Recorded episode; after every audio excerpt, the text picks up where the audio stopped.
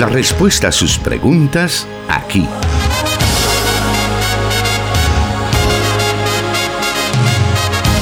En Solución Bíblica. Comenzamos. Gracias a Dios que tenemos esta nueva oportunidad de presentarnos en el programa Solución Bíblica en vivo desde los estudios de Plenitud Radio y enlazados con 100.5 FM Restauración, también 540 AM la estación de la palabra, 1450 AM Restauración San Miguel y también a esta señal se unen nuestros hermanos en el occidente de Guatemala, la emisora Cielo FM 89.1. Le agradecemos por estar siempre conectado con nosotros, siempre esperando el programa. Gracias a Dios tenemos esta oportunidad nuevamente y queremos saludar a quien es el encargado de dar respuesta a cada una de las preguntas que llegan a nuestra cabina de radio, el pastor Jonathan Medrano. Bienvenido, pastor. Muchas gracias, hermano Miguel, y gracias también a usted, estimado oyente, que ya está pendiente de una nueva emisión del programa Solución Bíblica. Nos llena de mucha alegría saber que usted traslada sus preguntas, sus inquietudes de la escritura o de algún tema eh, en particular a este programa eh, a través de los diferentes medios. Todas las, todas las semanas tenemos esta oportunidad de poder estar conectados a través de la señal de la radio, al señal abierta o también a través de internet. Puede buscarnos en elim.org.sb y ahí puede encontrar todas las emisoras de radio de Corporación Cristiana de Radio y Televisión y así también participar con nosotros de este programa. Puede en estos momentos también vernos a través de Facebook Live en las páginas de Solución Bíblica, también Plenitud Radio y Misión Cristiana Elim Santa Ana. Mientras este en vivo se está desarrollando, usted puede escribirnos sus comentarios, decirnos dónde nos está escuchando, dónde nos está viendo y también dejarnos sus preguntas, las cuales son valiosísimas para este programa. Vamos entonces dando inicio con Solución Bíblica, la emisión de este día martes, con la primera pregunta de esta tarde que nos dice de la siguiente manera. ¿A qué se refieren los pastores cuando hablan de cristianismo paulino? ¿Acaso la verdadera iglesia no profesa un único cristianismo?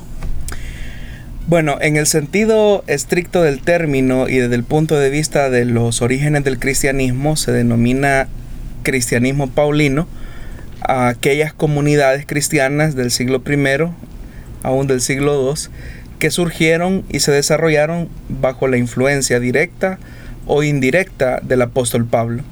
Entran en esta denominación no solo las comunidades que el apóstol Pablo fundó, sino que también a las que se dirigió directamente. Eh, Pablo eh, en sus diferentes visitas, a través de sus escritos, eh, y aquellas que también abrazaron sus enseñanzas e ideas y que obviamente nosotros tenemos testimonio de cuáles fueron esas comunidades porque tenemos eh, la evidencia en muchas de las cartas del Nuevo Testamento. Y también son comunidades paulinas aquellas que desarrollaron la teología de Pablo por medio de los discípulos de Pablo, es decir, aquellas personas que no solamente se sintieron identificados con el pensamiento de Pablo, sino que también de forma directa apelaron a su nombre y trataron de dar una respuesta concreta a una circunstancia de vida eh, en ausencia de Pablo, es decir, ya cuando Pablo había muerto. Todas estas eh, comunidades son las que constituyen el cristianismo paulino, es decir, una forma de vivir el cristianismo que de alguna manera reivindicaba al apóstol Pablo como inspiración de su aplicación existencial del Evangelio. Ahora, con respecto al hecho de que eh, se hace esa referencia de cristianismo paulino, no se está diciendo que solamente el cristianismo que profesaban las comunidades que fundó Pablo, los discípulos de Pablo, son la iglesia auténtica del Señor. Eh, ese cristianismo forma parte de la iglesia del Señor, porque incluso en el Nuevo Testamento encontramos diferentes expresiones de comprensión teológica eh, sobre cómo entender el Evangelio o cómo entender a la persona de Jesús. Eh, obviamente que toda esa esa variedad que existe dentro del Nuevo Testamento conforman eh, el cristianismo como tal, como estructura, como iglesia. Nosotros, por ejemplo, encontramos el cristianismo o las comunidades cristianas joánicas, es decir, aquellas comunidades que fueron fundadas en la región de Samaria y que tuvieron una comprensión, por ejemplo, bastante amplia acerca de la naturaleza divina de Jesús. Ellos se sintieron más identificados en relacionarse con Jesús como eh, el, el Logos, el Hijo de Dios, pero en una categoría divina, que fue pues un pensamiento de mucha avanzada a finales del siglo I. Pero también hubo otras comunidades cristianas que el centro era Jesús, obviamente, pero que tenían un enfoque un poco distinto. Por ejemplo, las comunidades judeocristianas, cuya base fundamental era la que se asentaba en la iglesia de Jerusalén, existía una comprensión de que Jesús era el Mesías y que Él era la esperanza del nuevo Israel. Por eso es que los cristianos eh, que pertenecían al cristianismo jerosolimitano tenía una fuerte identificación, por ejemplo, con el tema de la ley. Y ese aspecto eh, era muy antagónico, por ejemplo, en el caso de las comunidades de teología eh, paulina. O sea, tanto para las comunidades cristianas que fundó Pablo de manera directa o indirecta, Jesús es el centro del Evangelio, como también para las comunidades judeocristianas, lo que uno encuentra es que ambas comunidades tienen a Jesús como el centro de su experiencia de fe pospascual, pero eh, cada uno de ellos tiene un enfoque distinto, como ya lo mencioné. Eh, por ejemplo, para Jerusalén eh, es Jesús como Señor, el Señor, el Mesías de Israel, pero sin abandonar las obras de la ley, las obras de la ley de Moisés. Para las comunidades que fundó Pablo, que son las que tienen en un primer principio vinculación con el judeo helenismo, eh, es decir, judíos que viven en la diáspora que sí reconocen a Jesús como Mesías, pero desvinculado de la vida del templo. Es decir, es un énfasis totalmente distinto. Pero toda esta articulación que se fue dando en el tiempo, al final fue consolidando lo que posteriormente llegaría a ser la, la gran iglesia.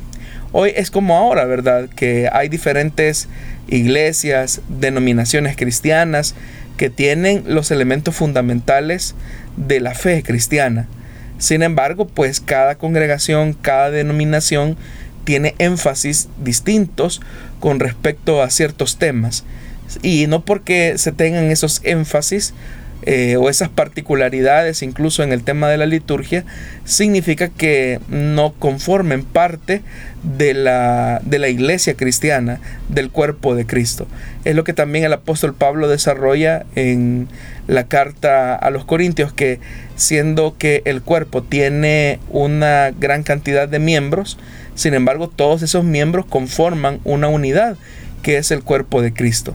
Entonces, eh, cuando hablamos específicamente de eso, nos estamos refiriendo a esa unidad que se da en la diversidad. La unidad no necesariamente implica uniformidad como eh, nosotros podríamos entender.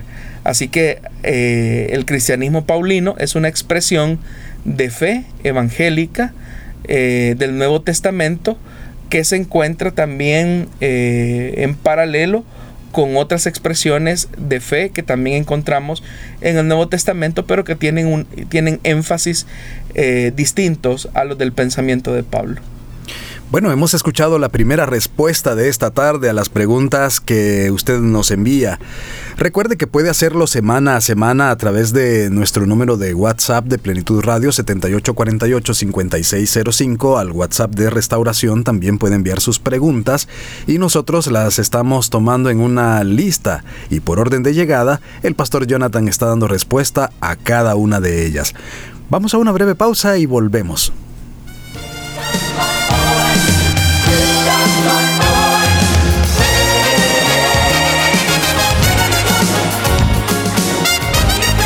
Escríbenos tus preguntas al número de WhatsApp de Plenitud Radio 503 7848 5605 y número de WhatsApp de restauración 503 78 56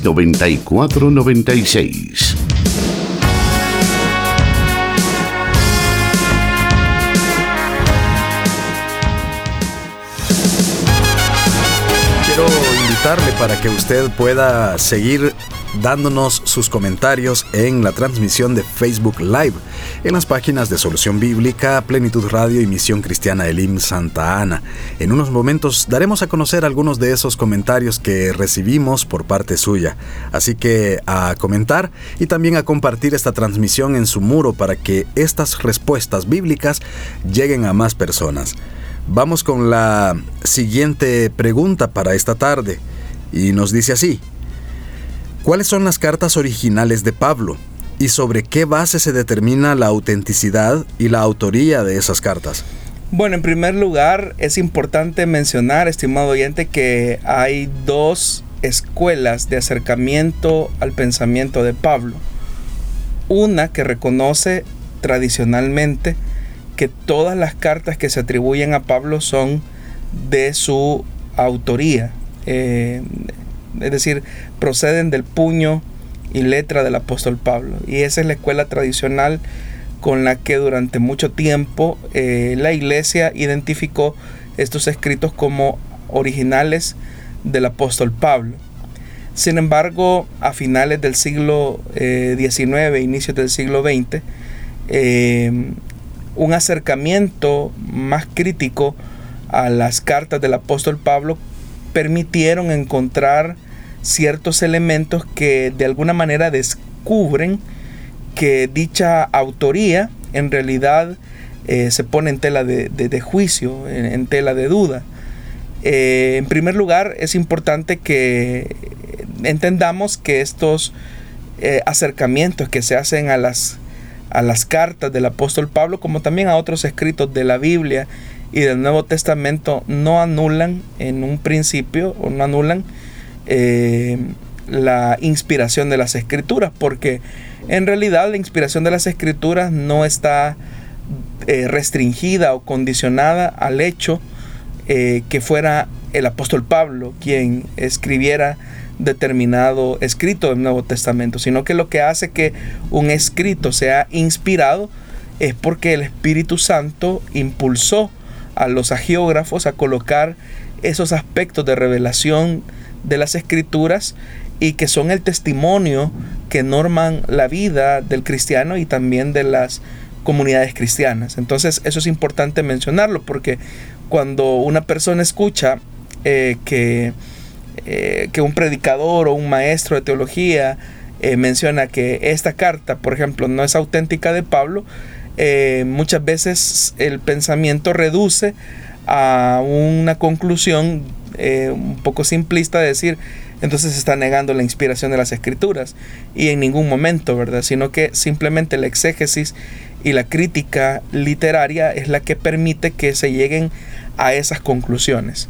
Habiendo dicho eso, eh, los exégetas, las personas, los especialistas que se dedican a ese acercamiento eh, de manera más profunda sobre los textos del Nuevo Testamento han descubierto por lo menos tres estadios diferentes en la evolución e institucionalización de las comunidades paulinas que se describen en los escritos del apóstol Pablo. De tal manera que uno puede identificar específicamente tres eh, momentos con diferentes problemas comunitarios y de relación con el mundo circundante se consideran cartas auténticas del apóstol Pablo que pertenecen a ese primer momento fundacional, la carta, por ejemplo, eh, de Pablo a los romanos, que aunque aparece como la primera de sus escritos en el orden en el que lo tenemos en el Nuevo Testamento, la mayor parte de personas concluyen que en realidad fue el último escrito del apóstol Pablo que eh, se encuentra en el Nuevo Testamento y que corresponde a lo que se conoce como el Testamento de Pablo, que pues obviamente es un tratado acerca del tema de la salvación. Y no porque el apóstol Pablo haya fundado la iglesia de Roma, sino porque su escrito dirigido a la iglesia de Roma trata la manera de describir el elemento soteriológico, es decir, el tema de la salvación en la vida de, de la comunidad cristiana o de aquellos que eh, pertenecen a la comunidad del resucitado. Entonces, Romanos es una carta auténtica del apóstol Pablo, que tiene una edición al final, eh, producto de una eh, reelaboración, que sería un poco largo tomarnos el tiempo para considerar minuciosamente esos detalles. lo que nosotros conocemos como primera y segunda de Corintios, y digo que es lo que nosotros conocemos porque en realidad en ambas cartas lo que encontramos es al menos cinco escritos que están fusionados eh, con el objetivo pues de conservar la memoria del apóstol Pablo en, el, en su relación con la iglesia de Corinto. Eh, algunos especialistas, eh, con el fin de no confundir los escritos utilizando los números ordinales, han decidido dividir la primera y la segunda carta de Corintios, las primera y segunda carta de los Corintios como Corintios A, Corintios B, Corintios C y Corintios D. Entonces, eh, al hacer una diagramación un poco más exacta de dónde comienza un tema que desarrolla el apóstol Pablo y dónde termina, eh, a través de ese análisis cercano al contenido de estas cartas, pues uno puede determinar que son cinco cartas que están fusionadas. Pero primera y segunda de Corintios no cabe la menor duda que es de autoría paulina. También la primera carta a los tesalonicenses, que sería el primer escrito del Nuevo Testamento, es una carta auténtica del apóstol Pablo, la carta a los filipenses, que también en la carta a los filipenses hay dos cartas fusionadas, y la carta a los gálatas, que esa es una sola carta, y en realidad sirve como una referencia para descubrir eh, en esencia el lenguaje y el estilo redaccional del apóstol Pablo. Y por último, la carta a Filemón. Estos escritos que he mencionado, eh, los especialistas, sin ninguna duda, eh, reconocen que son de autoría paulina, es decir, del puño y letra del apóstol Pablo. Ahora, las cartas que nosotros conocemos como Segunda de Tesalonicenses, Efesios, Colosenses, fueron redactadas por algún discípulo muy cercano al apóstol Pablo o a la tradición paulina. Eh, las circunstancias o las condiciones o las realidades que se describen en estas cartas corresponden a otro momento específico de la vida de la iglesia. Eh, y Efesios y Colosenses, como segunda de Tesalonicenses, también eh, se clasifican como de tradición post-paulina. Finalmente, las cartas que nosotros conocemos como cartas pastorales, como primera, segunda de, de Timoteo y Tito, se clasifican como cartas deuteropaulinas, es decir, son deuteropaulinas porque se escriben en nombre de Pablo, que en opinión de muchos expertos refleja una situación eclesial problemática que esta comunidad de discípulos de Pablo quiere resolver.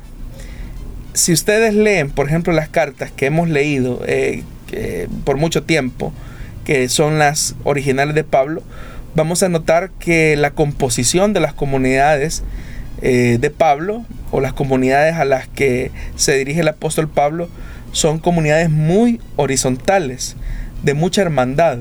No hay jerarquías, no hay una institucionalización.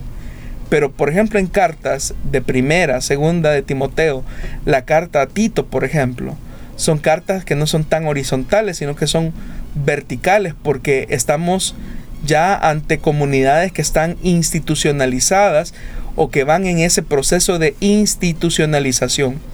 ¿Por qué razón?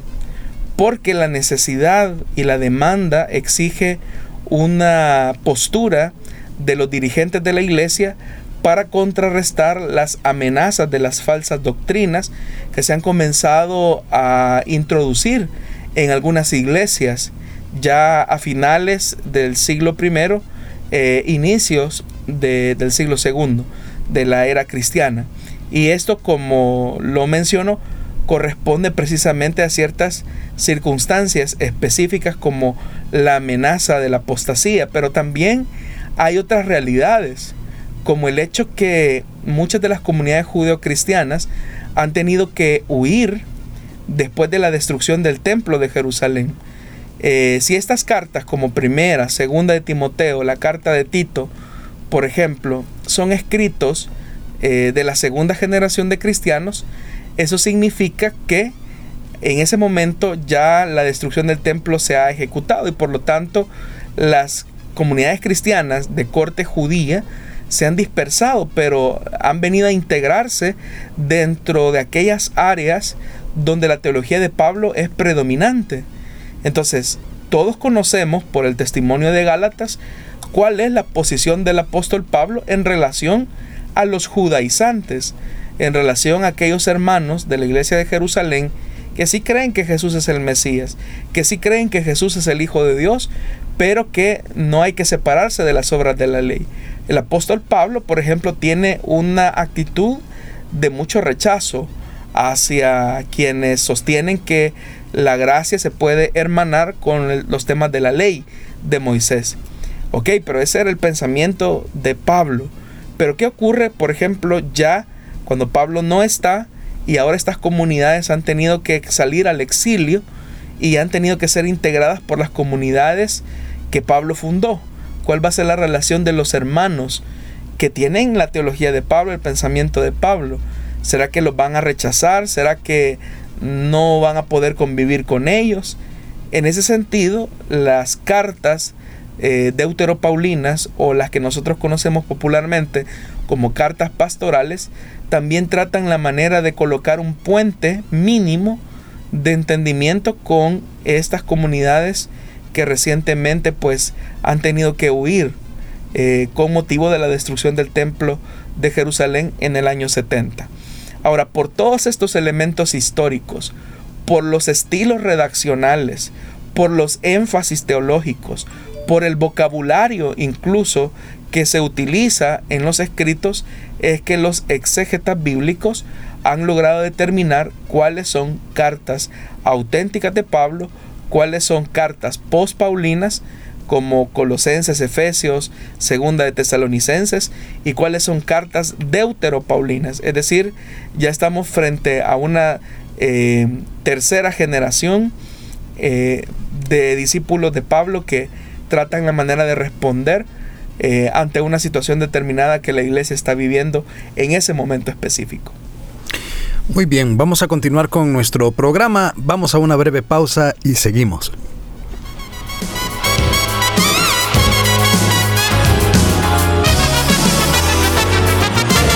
Solución Bíblica. Puedes escucharlo en Spotify.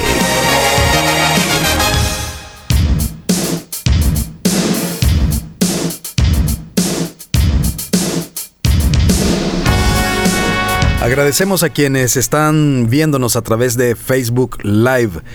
Teníamos ya un par de semanas que no nos conectábamos por esa red social por motivos de fuerza mayor, pero agradecemos a quienes están siempre pendientes de este espacio porque a través de él podemos aprender de lo que la palabra de Dios dice, también acerca de todos estos elementos que están de la mano con la Sagrada Escritura y que conocerlos nos ayuda a tener una mejor perspectiva de nuestra fe, de quienes pues han impulsado desde el inicio este este movimiento cristiano y lo que hemos estado hablando, pues lo que el pastor nos ha estado diciendo acerca de, del apóstol Pablo, de sus escritos, de las cartas eh, que llevan su nombre, todo lo que nos ha estado el pastor detallando.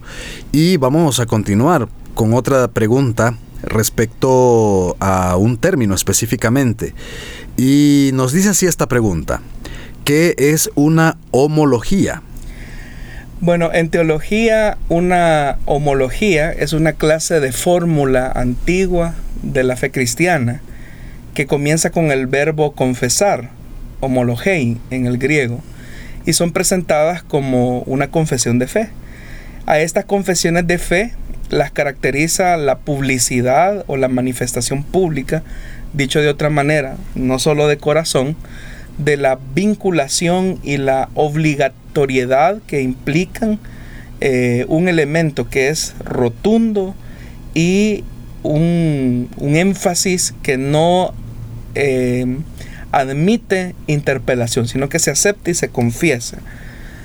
A diferencia, ¿verdad?, de una fórmula simple de fe, ¿verdad?, que esencialmente especifica una realidad que el creyente cree, que el creyente sostiene. Entonces, una homología eh, es una confesión de fe, es una confesión de fe. Estas homologías pueden tener el aspecto de, de aclamación, que se centra en el reconocimiento de Jesús como Señor o como Kyrios.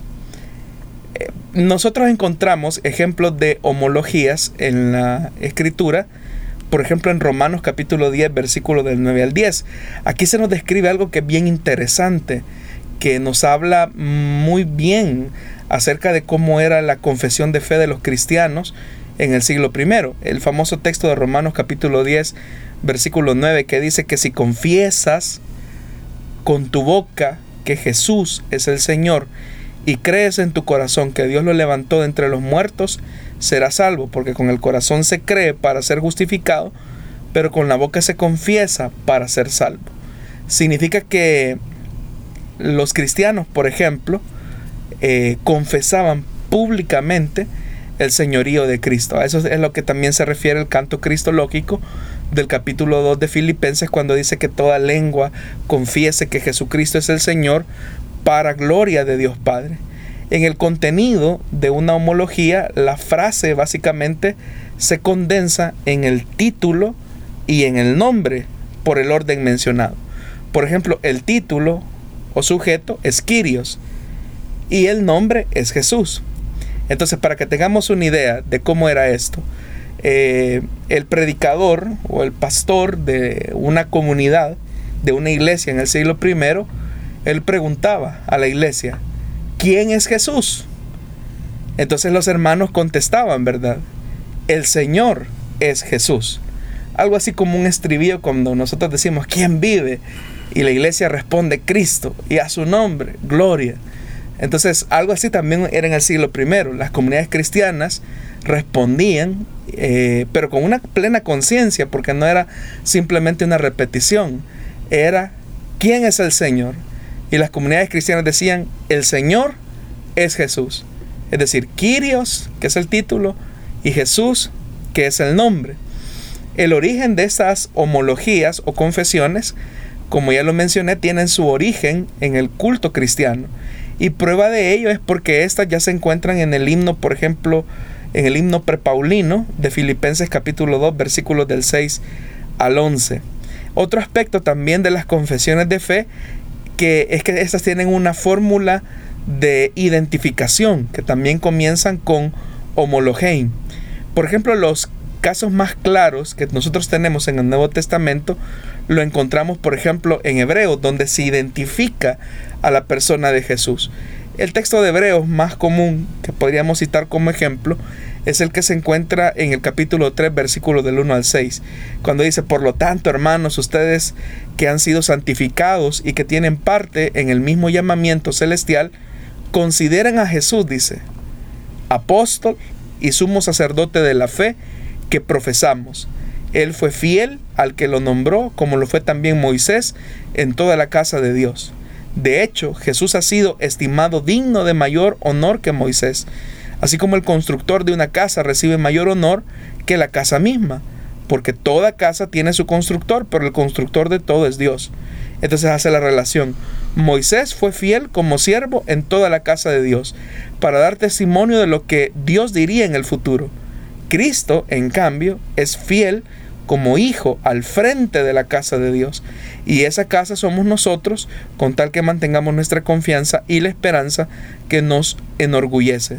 Entonces, Jesús es presentado acá como el Señor de la casa, que es la iglesia, el apóstol, el sumo sacerdote y alguien que, y alguien que es estimado más digno de confianza. Esas prescripciones que hemos dicho, de apóstol, sumo pontífice o sumo sacerdote, el que es hallado más fiel y digno. El que es el Señor de la casa, eso es una homología porque se está identificando a Jesús con ciertos atributos o características que describen ciertos aspectos de sus funciones o de su naturaleza. Ahora, es importante tomar en cuenta esto porque la confesión pública en el culto cristiano de quién era Jesús era un riesgo muy peligroso que los cristianos tomaban en el culto cristiano. Es decir, especialmente en las comunidades que se ubicaban en la urbe romana. Todos sabemos que el tema de la confesión en el siglo I era de vital importancia para efectos de la lealtad que los ciudadanos mostraban al emperador y al imperio romano.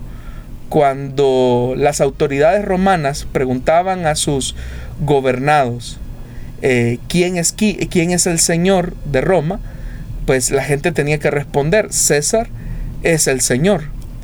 Pero cuando a un cristiano se le interpelaba sobre su señorío, sobre a quienes ellos reconocían como Señor, pues ellos abiertamente en el culto cristiano, ellos manifestaban, el Señor es Jesús.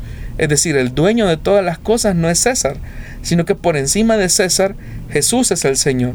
Pero esa confesión o esa homología podía llevar a los cristianos incluso a ser acusados de alta traición, porque reconocer a un señor que no fuera César implicaba que ellos eran personas subversivas al orden establecido y al imperio romano. Entonces, todas estas expresiones de la liturgia, incluso de los himnos cristianos, de lo que nos hablan es precisamente de una confesión pública y abierta pero que se hacía sobre la base de la conciencia y el compromiso ético que los cristianos tenían frente a las circunstancias específicas que les tocaba vivir eh, en medio de la polis romana. Al hablar de estas confesiones comunitarias y de los cantos de la iglesia primitiva, eso nos lleva a pensar que algunos himnos son anteriores a los evangelios y a las cartas del Nuevo Testamento. Efectivamente, hermano Miguel, eh, por eso es que a esos himnos se les conoce como himnos primitivos y son llamados así por la antigüedad, es decir, porque son anteriores a los evangelios e incluso son anteriores a las cartas de Pablo. Estos himnos primitivos tienen como característica celebrar el señorío de Cristo pero a diferencia de las homologías, que era de lo que estábamos hablando en la pregunta anterior, eh, no lo hacen de forma tan escueta. Es decir, una, homología es una confesión, como ya lo dijimos, ¿verdad? Que donde el interlocutor pregunta a la comunidad, ¿quién es Señor? Y la comunidad responde eh, al unísono, el Señor es Jesús. Pero en cambio, un himno tiene la característica de enfatizar o ampliar ciertos aspectos de la confesión o de una homología. Por eso es que estos himnos primitivos eh, en realidad son una ampliación de esa confesión, con el recurso obviamente de las estrofas y del ritmo, van describiendo el acontecimiento original cristiano, siguiendo diferentes patrones y modelos el lugar donde se entonaban, obviamente, estos himnos cristianos era durante la celebración del culto, era durante lo que para nosotros ahora serían las células. Nosotros, por ejemplo, tenemos un ejemplo de himno con el que se abre la carta, por ejemplo, a los colosenses, cuando se dice, Él es la imagen del Dios invisible, el primogénito de toda creación, porque por medio de él fueron creadas todas las cosas en el cielo y en la tierra, visibles e invisibles, sean tronos, poderes, principados o autoridades, todo ha sido creado por medio de él y para él. Él es anterior de todas las cosas, que por medio de él forman un todo coherente. Él es la cabeza del cuerpo, que es la iglesia. Él es el principio, el primogénito de la resurrección, para ser en todo el primero, etcétera, etcétera. Este se encuentra en Colosenses capítulo 1, versículo del 15 al 20. Pero si usted nota, este canto que aparece ahí es una ampliación de una confesión que la iglesia da. Y esto pues nos habla de cuál era la teología de los cantos de la iglesia primitiva, que no son, ¿verdad?, como los cantos que ahora se entonan en muchas iglesias, donde no existe una profundidad, una teología muy bien diseñada, donde más que todo el énfasis recae en los ritmos, en los sonidos, pero para la iglesia primitiva los himnos eran una forma de articular su experiencia de fe en torno a Jesús resucitado. Otro himno que también es bastante característico en el Nuevo Testamento lo tenemos, por ejemplo, en Primera de Timoteo, capítulo, capítulo 3, versículo 16, cuando el escritor dice, no hay duda de que grande es el misterio de nuestra fe. Él se manifestó como hombre, fue vindicado por el Espíritu, visto por los ángeles, proclamado entre las naciones, creído en el mundo, recibido en la gloria. Es interesante este himno porque este himno curiosamente se presenta en forma de quiasmo. El quiasmo es un recurso literario que consiste en entrelazar cruzándolos los elementos que componen dos grupos de palabras. En este himno, por ejemplo, se ve con claridad que se va tejiendo el misterio de la doble realidad existente en Cristo. Y las palabras que se utilizan, fíjese que son interesantes, hermano, porque es una es como un lazo entre lo de arriba y abajo. Abajo, arriba, arriba, abajo. Y veámoslo solo por mencionarlo. Cuando dice el texto manifestado en la carne, la carne es el mundo de abajo, es el mundo humano. Y eso nos habla de la encarnación. Justificado o vindicado por el Espíritu. Sabemos que el Espíritu es del mundo de arriba, es decir, es del mundo de Dios. Entonces encontramos abajo, arriba. Visto por los ángeles, dice el texto. Los ángeles son del mundo de arriba, el mundo de Dios. Pero dice después, proclamado entre las naciones. Las naciones son el mundo de abajo, el mundo humano. Y dice, creído en el mundo. El mundo es nuestro mundo, el mundo de abajo. Pero dice al final, recibido en gloria. La gloria es el mundo de arriba, el mundo de Dios.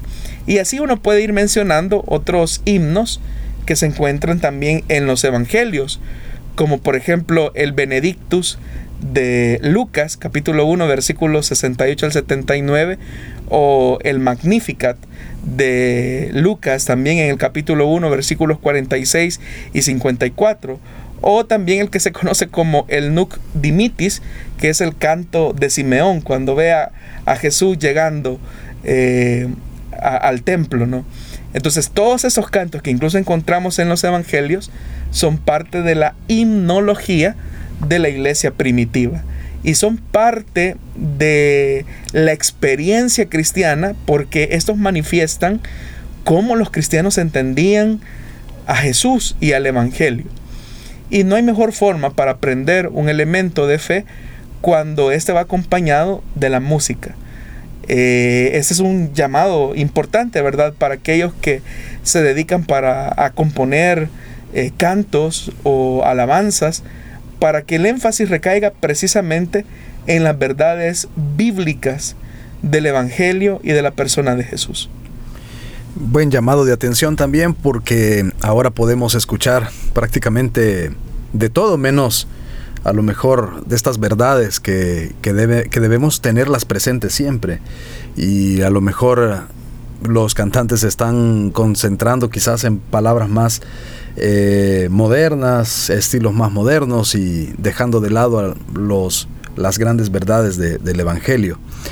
Vamos a hacer en estos momentos una breve pausa y al volver vamos a dar lectura a algunos de los mensajes que hemos recibido.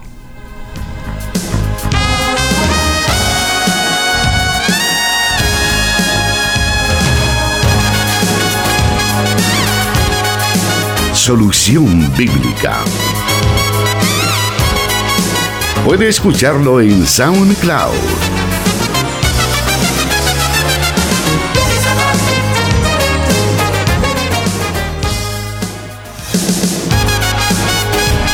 Vamos y le agradecemos por estarnos sintonizando y también escribiéndonos a través de Facebook Live. Muchísimas bendiciones, gracias por estar pendiente de este programa y bueno, esperando que siempre usted esté pendiente a las 5 de la tarde del martes y el viernes para que juntos podamos aprender de la palabra de Dios y de los aspectos que rodean también las Sagradas Escrituras como los que hemos estado escuchando en esta tarde. Le hacemos entonces esa invitación y también para para que usted pueda expresar sus, sus dudas, sus comentarios, sus preguntas respecto al tema que tenemos en, este, en estos momentos o a otro tema que usted desee que tratemos también en el programa de Solución Bíblica. Vamos entonces en estos momentos a una siguiente pregunta que nos dice así.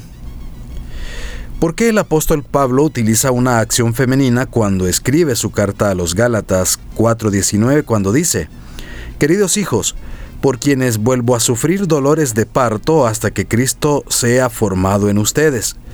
Escuché a cierto activista de la agenda pro-gay en Estados Unidos decir que aún Pablo se expresaba como una mujer en ocasiones, dice esta pregunta. Bueno, una de las cosas que es importante mencionar es que debemos de tener mucho cuidado con los anacronismos. Es decir, tratar la manera de leer un escrito que fue dirigido a personas de hace dos milenios más o menos y tratarlo de encajar con el pensamiento moderno y peor, ¿verdad? Con una idea tan opuesta y contraria a la verdad de la Biblia como son aquellos que defienden los elementos eh, pro-gay, ¿verdad? Es verdad que la relación de Pablo con los cristianos de Galacia se expresa con la imagen de la concepción y del nacimiento humano. Y la imagen se entiende únicamente si se tiene en cuenta la mentalidad antigua sobre la generación de la vida. En esa época se entendía que quien tenía la función activa en la generación era el varón, no la mujer. La mujer actuaba pasivamente, preparando la materia a la que daba forma el hombre. Entonces la forma pasiva de este verbo es eh, mofose, que significa ser formado. Indica algo así como la formación del embrión en el seno materno.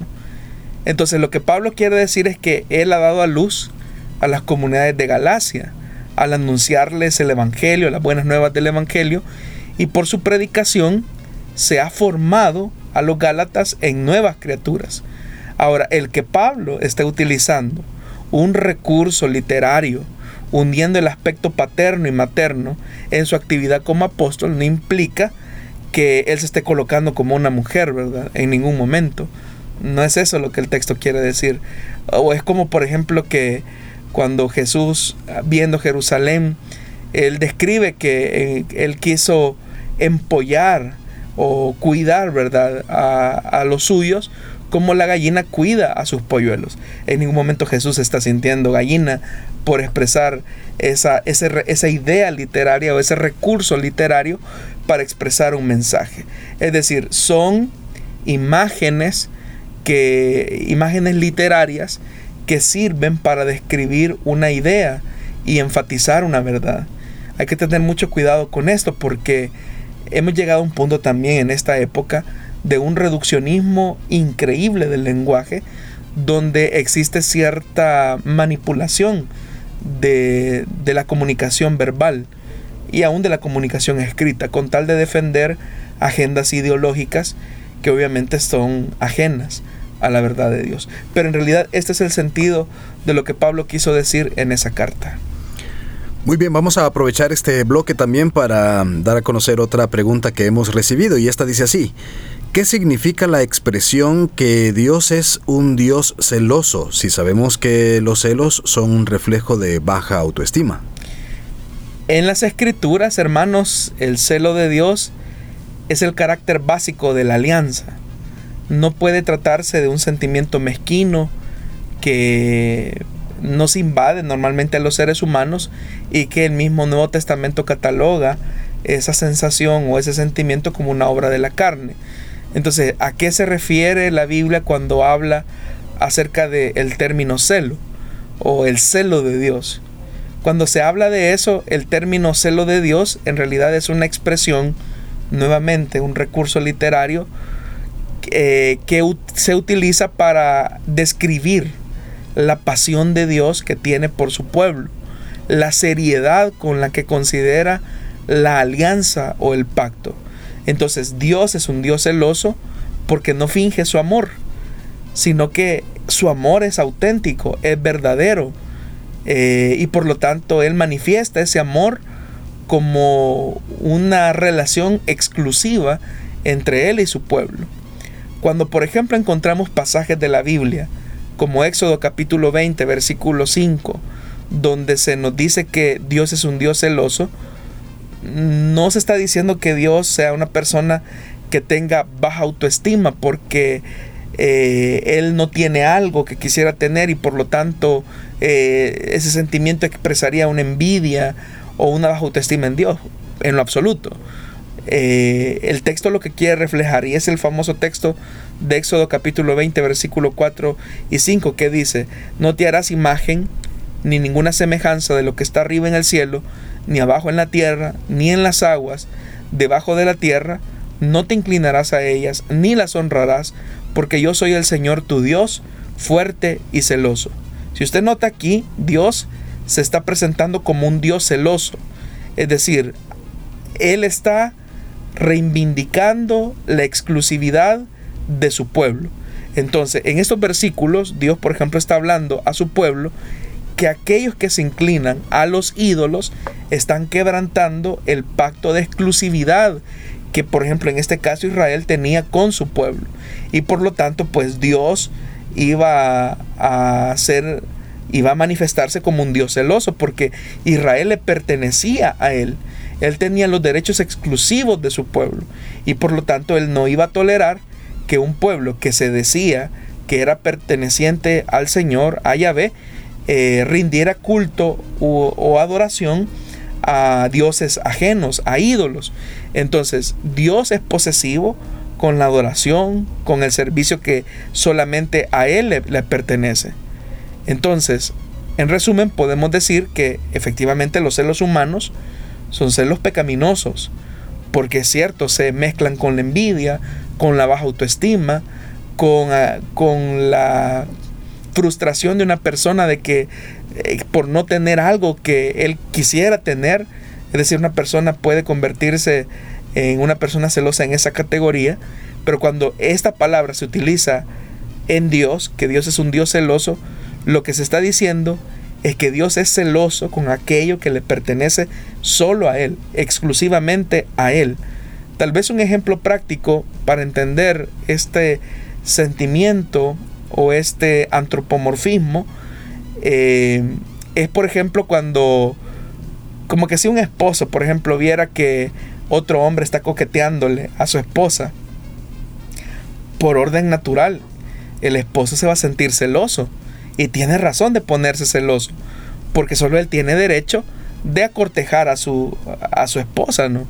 Entonces ese tipo de celo en esas condiciones pues no sería mal visto porque reflejaría que ese esposo se siente incómodo porque hay otro hombre que está pretendiendo a su esposa, está tratando la manera de introducirse en un lazo exclusivo eh, que lo vincula en el matrimonio.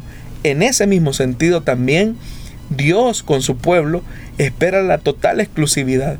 Si nosotros tenemos una relación con Él, pues Él espera que solamente nos dediquemos a Él sin tener eh, matices eh, indefinidos con otras cosas que se vuelvan objeto de nuestra adoración y de nuestra admiración, desviando nuestra atención del el amor sincero al Dios único y verdadero.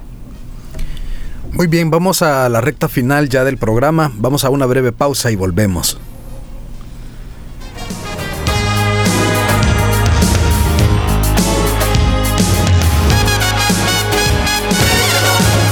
Búsquenos en Facebook como Solución Bíblica.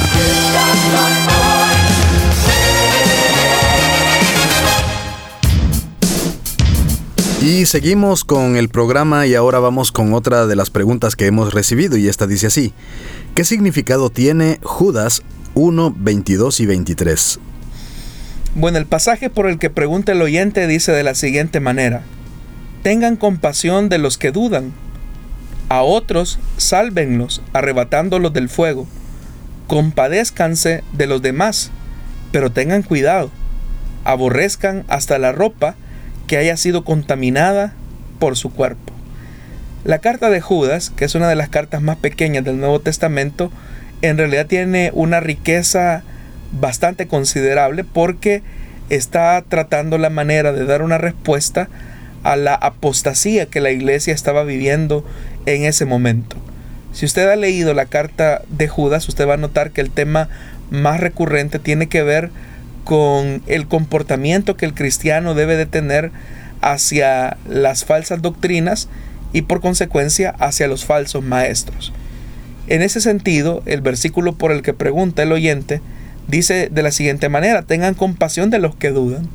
Es normal que ante la avalancha de mentira y de apostasía, puede ser que en algún momento un cristiano dude, pero es responsabilidad de los cristianos eh, salvarlos como quien arrebata a una persona del fuego. Eso es lo que dice el versículo 23. A otros sálvenlos arrebatándolos del fuego. Hay que tener compasión con los que dudan. Hay que tratar la manera de arrebatar o salvar a aquellos que están expuestos frente a un gran peligro de apostasía, arrebatándolos del fuego. Eso es lo que dice el versículo 23. Dice también más, compadezcanse de los demás. Tengan compasión por todos, incluso por aquellos que ya cayeron en apostasía. Pero el escritor dice, tengan cuidado.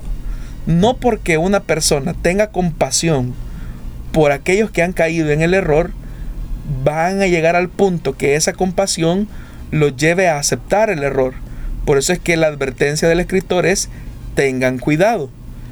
Y llega un punto donde él ha hablado acerca de la compasión, en dos ocasiones habla de eh, la intrepidez o el heroísmo, si por decirlo de alguna manera, de salvar a una persona arrebatándola del fuego, pero es interesante el otro sentimiento que expresa o la actitud que deben de tener los cristianos frente al error y frente a la apostasía. Uno puede amar al apóstata, uno puede tener compasión por aquel que ha caído en un extravío, pero el pasaje es tan contundente en relación a la enseñanza que estos apóstatas eh, enseñan cuando dice en la parte final del versículo 23, aborrezcan hasta la ropa que haya sido contaminada por su cuerpo. Cuando acá la Biblia está hablando de la ropa, no está hablando de la ropa en el sentido literal. Es más, el sentido de la palabra en el original griego está hablando de la ropa íntima, de, la ropa, eh, sí, la ropa interior, lo que nosotros conocemos como ropa interior. Porque dice que ropa que haya sido contaminada por su cuerpo, es decir, por los fluidos corporales del cuerpo. Obviamente que el texto no lo está diciendo en el sentido literal de aborrecer la ropa interior de los apóstatas, sino que la enseñanza de estos apóstatas es tan sucia que se vincula eh, en muchas ocasiones no solamente a desviaciones doctrinales, sino que también en desviaciones eh, de inmoralidad sexual, de tipo sexual. Entonces, esas enseñanzas que de alguna manera se alejan de la verdad de integridad, de pureza, de santidad, que es característico del pueblo de Dios, ese tipo de enseñanzas deben de ser aborrecidas por el pueblo de Dios. De tal forma que una persona puede tener compasión por aquel que ha caído en el error, pero debe de aborrecer las enseñanzas que no tienen un fundamento en la palabra de Dios, especialmente aquellas enseñanzas o herejías que tienen como característica la sensualidad o la inmoralidad sexual.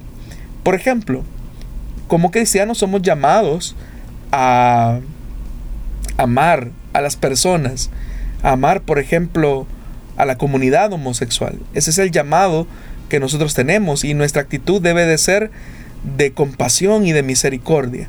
Pero eso tampoco nos debe de llevar al punto de aceptar o, peor aún, abrazar el pensamiento de algunas comunidades que incluso eh, malinterpretan muchos pasajes de la Biblia y justifican así, así sus acciones pecaminosas.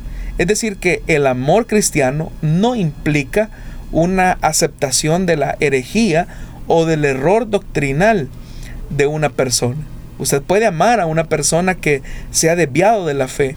Usted debe de amar a aquellas personas que están en un peligro de caer en el fuego del error. Usted debe de amar incluso a aquellos hermanos que de repente tienen dudas acerca de su fe. Pero ese amor no nos tiene que llevar al punto de aceptar el error y abrazarlo. Es ahí donde nosotros tenemos que tener ese cuidado. Entonces, ese es el sentido del pasaje por el cual el oyente pregunta. Muy bien, estamos llegando al final del programa Solución Bíblica de este día, martes. El tiempo nos parece que pasa muy rápido cuando estamos aprendiendo de todos estos detalles, de todos estos elementos, pero si usted desea revisar nuevamente cada uno de los datos, cada una de las respuestas que se han dado esta tarde, recuerde que al finalizar esta transmisión queda grabado en las redes sociales, en las páginas de Solución Bíblica, Plenitud Radio y Misión Cristiana Elim, esta transmisión para que usted vuelva a verlo en su dispositivo móvil, en su Smart TV, donde quiera que usted desee reproducir este programa, estará a su disposición en unos minutos. También en las plataformas de SoundCloud y Spotify, para que también usted en esos momentos donde está escuchando sus listas de reproducción pueda tener el programa Solución Bíblica. Búsquenos así en esas plataformas y encontrará todos los programas que se han transmitido hasta la fecha. Pastor Jonathan, gracias por haber estado con nosotros en esta tarde. Gracias a usted, hermano Miguel, que nos traslada las preguntas de los oyentes y si el Señor lo permite, nos volvemos a encontrar en una nueva emisión del programa Solución Bíblica. Que Dios le bendiga grandemente.